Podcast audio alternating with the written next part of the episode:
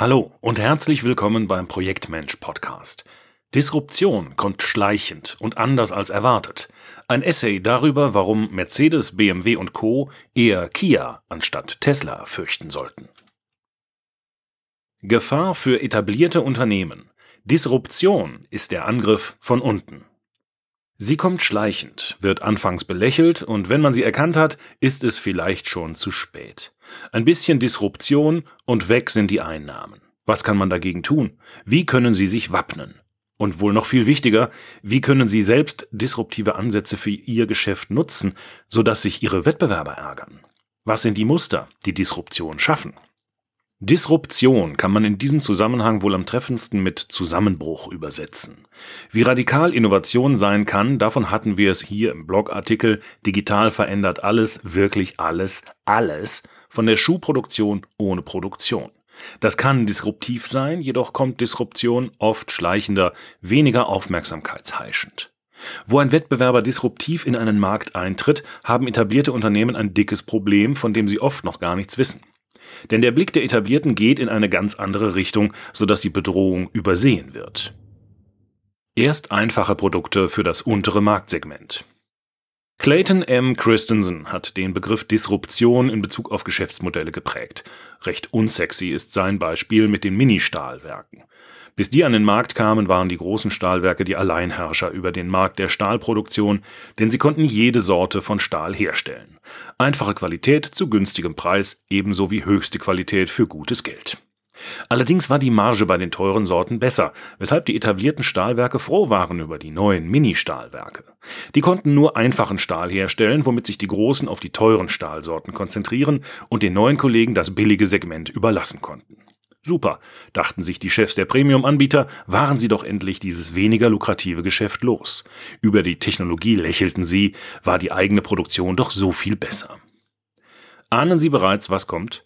Bald waren die Mini-Stahlwerke Konkurrenzdruck ausgesetzt, mussten also in die Segmente mit höherwertigem Stahl ausweichen, um Gewinn zu machen. Also haben sie investiert, die Produktionsverfahren verbessert, höherwertigen Stahl produziert, um weiterhin Geld zu verdienen. Anfangs waren die Etablierten noch froh, Allerdings nur anfangs. Am Ende waren die alten Stahlwerkkolosse nahezu komplett verdrängt. Die Spirale der Weiterentwicklung hatte kein Ende und so wanderte ein Marktsegment nach dem anderen hin zu den ehemals kleinen, zu den anfangs belächelten. Dieses Muster hat sich in näherer Vergangenheit wiederholt, etwa bei Digitalkameras. Anfangs war die Bildqualität viel schlechter als bei Film, allerdings waren die Fotografien sofort verfügbar. Das hat anfangs einen kleinen Teil der Fotografierenden angesprochen, nicht alle. Wieder haben die Oberen der Film- und Kamerahersteller gelächelt. Den Rest der Geschichte kennen wir alle. Wer kennt denn noch die frühere Strahlkraft von Marken wie Agfa oder Kodak? Christensens Modell ist nicht unumstritten, wenn es darum geht, daraus Prognosen für den Bestand von Unternehmen abzuleiten. Das ändert nichts an der Tatsache, dass dieses Muster bereits mehrfach funktioniert hat. Womit sich die Frage stellt, ob die etablierten deutschen Autohersteller sich nicht eher vor Kia denn vor Tesla fürchten sollten. Denn Kia bedient dieses Muster viel deutlicher, als es Tesla tut. Dazu noch erhält Tesla deutlich mehr Aufmerksamkeit in der Öffentlichkeit während sich Kia fast schon klammheimlich vom Hersteller einfacher günstiger Fahrzeuge hin zum Premium-Segment gearbeitet hat. Warum Mercedes und Co. eher Kia den Tesla fürchten sollten. Die Übererfüllung von Wünschen ist es, die diesen Mechanismus in Gang bringt. Premium-Marken wie Mercedes und BMW liefern solch eine Fülle an Funktionen, dass mancher Kunde viele davon gar nicht haben will. Solange es ausschließlich Fahrzeuge gibt, die diese Fülle an Funktionen bieten, kaufen die Kunden trotzdem. Sobald allerdings ein Anbieter in den Markt eintritt, der die Funktionsvielfalt auf das Wesentliche beschränkt und deshalb beispielsweise zu einem günstigeren Preis anbieten kann, kaufen erste Kunden bei diesem neuen Hersteller. Somit müssen sie nicht mehr bezahlen, was sie gar nicht wollten.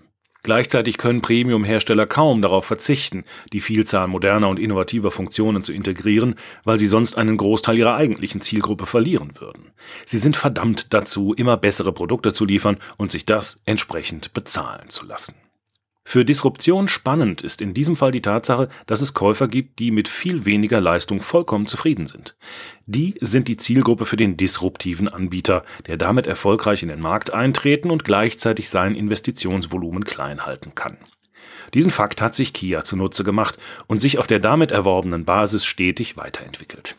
Vor 25 Jahren startete Kia seine Markterschließung mit dem Sefia und seinen 80 Pferdestärken. Dieses Beispiel zeigt für mich, dass die Muster der Disruption nicht zwingend etwas damit zu tun haben, dass es eine neue bahnbrechende Technologie braucht, um einen Markt zu erobern. In erster Linie kann eine clevere Strategie reichen, um sich den Effekt zunutze zu machen. Wobei unumstritten sein dürfte, dass sich neue Technologien anbieten, um sich auf diese Art einen Markt zu erschließen oder gar zu schaffen. Gleichzeitig zeigt dieses Beispiel auch, dass der Ansatz, den Christensen entdeckt hat, nicht unbedingt die komplette Verdrängung zur Folge hat, sondern auch als Markteintrittsstrategie taugt.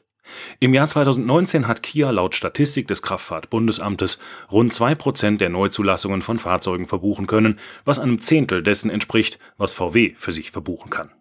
Der Trend, den Kia hat, ist dabei ungebrochen und kennt nur eine Richtung aufwärts. Wie man aus der Gefahr eine Chance macht oder die Kunst des Weglassens. Wir haben eine besondere Perspektive auf solche Muster, da wir uns Tag ein, Tag aus damit beschäftigen, wie Wachstumsprojekte gelingen. Für solche Projekte sind Muster als Auftakt sehr nützlich, da sich daraus Ansätze entwickeln lassen, wo das nächste gute Geschäft lauern könnte. Wer also sind die Kunden, die Sie gerne abgeben würden? Wo gibt es vielleicht bereits einen Wettbewerber, der Ihnen Kunden abnimmt und worüber Sie eigentlich ganz froh sind? Dort lauern Chancen für neues Geschäft, wobei es durchaus legitim sein dürfte, sich dieselbe Frage aus der Perspektive eines Wettbewerbers zu stellen. Das Muster eignet sich durchaus, um im Verdrängungswettbewerb bestehen zu können. Disruption geht für Christensen einher mit einer neuen Technologie, weshalb er ursprünglich auch von disruptiver Technologie spricht. Die braucht es in vielen Fällen, um dieses Segment der unbeliebten Geschäfte, wie ich es nenne, zu erschließen. Neue Technologie ist jedoch nicht zwingend Voraussetzung, was das Beispiel Kia zeigt. Das führt zum zweiten Fragenkorridor. Was müssen Sie unbedingt bieten, um in diesem Marktsegment Punkte zu machen? Und was übererfüllt die Bedürfnisse eines Teils Ihrer Kunden? Was können Sie weglassen, um ein neues Segment für sich zu gewinnen? Disruption ist ein Angriff von unten und hat deshalb schöpferische Kraft, weil damit im besten Fall eine Spirale aufwärts in Gang gesetzt wird. Ein vernachlässigtes Marktsegment kann für einen gelungenen Markteintritt ausreichend sein. Dabei kann es durchaus genügen, auf bestehende Technologie zu setzen. Die Digitalisierung lässt grüßen. Die Kunst ist es dann, auf die eigenen Ansprüche zu verzichten, was nicht leicht fallen dürfte, wenn man die übliche Entstehung von Lastenheften und Backlogs betrachtet, in denen es meistens darum geht, alle Wünsche aufzunehmen. Wohl dem, der sich beschränken kann. Die Kunst des Verzichtens hat übrigens auch Sony geübt und damit um 1950 eine Disruption geschafft. Mit dem Transistorradio hat das Unternehmen eine Gruppe von bisherigen Nichtkäufern adressiert.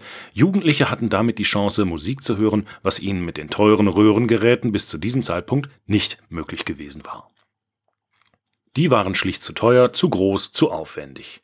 Die ersten Transistorradios hatten lange nicht deren Klangqualität, was der neuen Zielgruppe jedoch egal war, da es diesen Personen darum ging, überhaupt Musik hören zu können.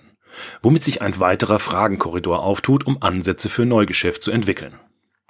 Wo verzichten potenzielle Kunden derzeit auf die Nutzung der Leistung, weil ihnen etwa der Preis zu hoch, die Anfahrt zu weit, die Nutzung zu anstrengend ist? Die Fragestellungen eignen sich bestens, um vor einem interdisziplinären Team aus Experten und Laien, aus internen und externen, aus Mitarbeitern, Lieferanten und Kunden systematisch untersucht zu werden. Am Ende stehen konkrete Einstiegspunkte in die Entwicklung neuer Geschäftsmodelle, die mehr sind als nur lose gesammelte Ideen aus einer Innovationswerkstatt. Dass in diesem Zusammenhang aktuell die Nutzung digitaler Technologien weite Felder eröffnet, ist keine besonders überraschende Aussage. Vielleicht ist es also Zeit, die Gelegenheit beim Schopfe zu packen.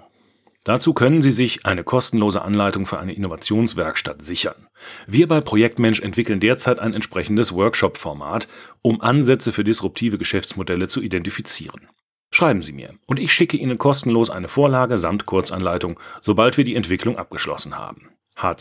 hz.projektmensch.com Im Gegenzug freue ich mich über Feedback dazu, wie gut das Workshop-Format bei Ihnen funktioniert hat.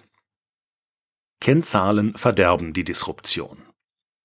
Neben den Schwierigkeiten, die es den Produktmanagern und Entwicklungsteams machen dürfte, Verzicht zu üben, ist ein zweiter Stolperstein für Disruption im Kern aller etablierten Unternehmen fest angelegt, die Struktur der Kennzahlen.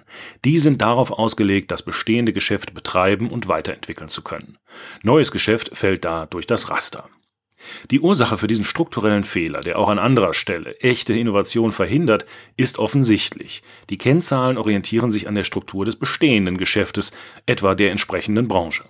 Die hat jedoch gar nichts damit zu tun, was aus Kundensicht zum Kauf eines Produktes führt. Kunden wollen bestimmte Dinge erledigen, etwa von A nach B kommen. Dieses Problem können sie mit einem Auto lösen, alternativ mit dem Fahrrad, dem Flugzeug, der Bahn, dem Bus, dem Roller, zu Fuß etc. Wer da nur den Automobilmarkt betrachtet, übersieht vielleicht ein neu entstehendes Segment. Christensen spricht in diesem Zusammenhang davon, die Märkte nicht wie üblich in Branchen zu segmentieren, sondern vielmehr nach den Aufgabenstellungen der Kunden zu unterscheiden. Diese Art der Segmentierung deckt sich sehr mit unserer Wahrnehmung, weil erst dadurch Verantwortung für die Problemlösung generiert werden kann. Derselbe strukturelle Fehler trifft auch auf die interne Betrachtung zu, etwa wenn man die Produktivität betrachtet. Ein neues Leistungssegment tut sich schwer, die Produktivitätszahlen etablierter Leistungen zu erreichen. Das liegt in der Natur der Sache. Werden die neuen Segmente mit den bestehenden verglichen, führt das schnell dazu, dass diese vermeintlich nicht lukrativen Felder schnell wieder eingestellt werden. Wenn Sie also neue, gar disruptive Ansätze nutzen wollen, um mit Ihrem Unternehmen zu wachsen, gibt es eine wichtige Voraussetzung. Sie müssen das neue Geschäftsfeld vor den Kennzahlen des etablierten Geschäftes schützen. Was übrigens nicht bedeutet, den Gewinn aus dem Fokus zu rücken. Im Gegenteil. Die Kapitalgeber müssen ungeduldig auf Gewinne schielen, um den anfänglichen Strategieprozess eines disruptiven Unternehmens zu beschleunigen, schreibt Christensen. Das deckt sich mit meiner Erfahrung. Wo auf Gewinne geachtet wird, entsteht Fokus und Energie wird gebündelt.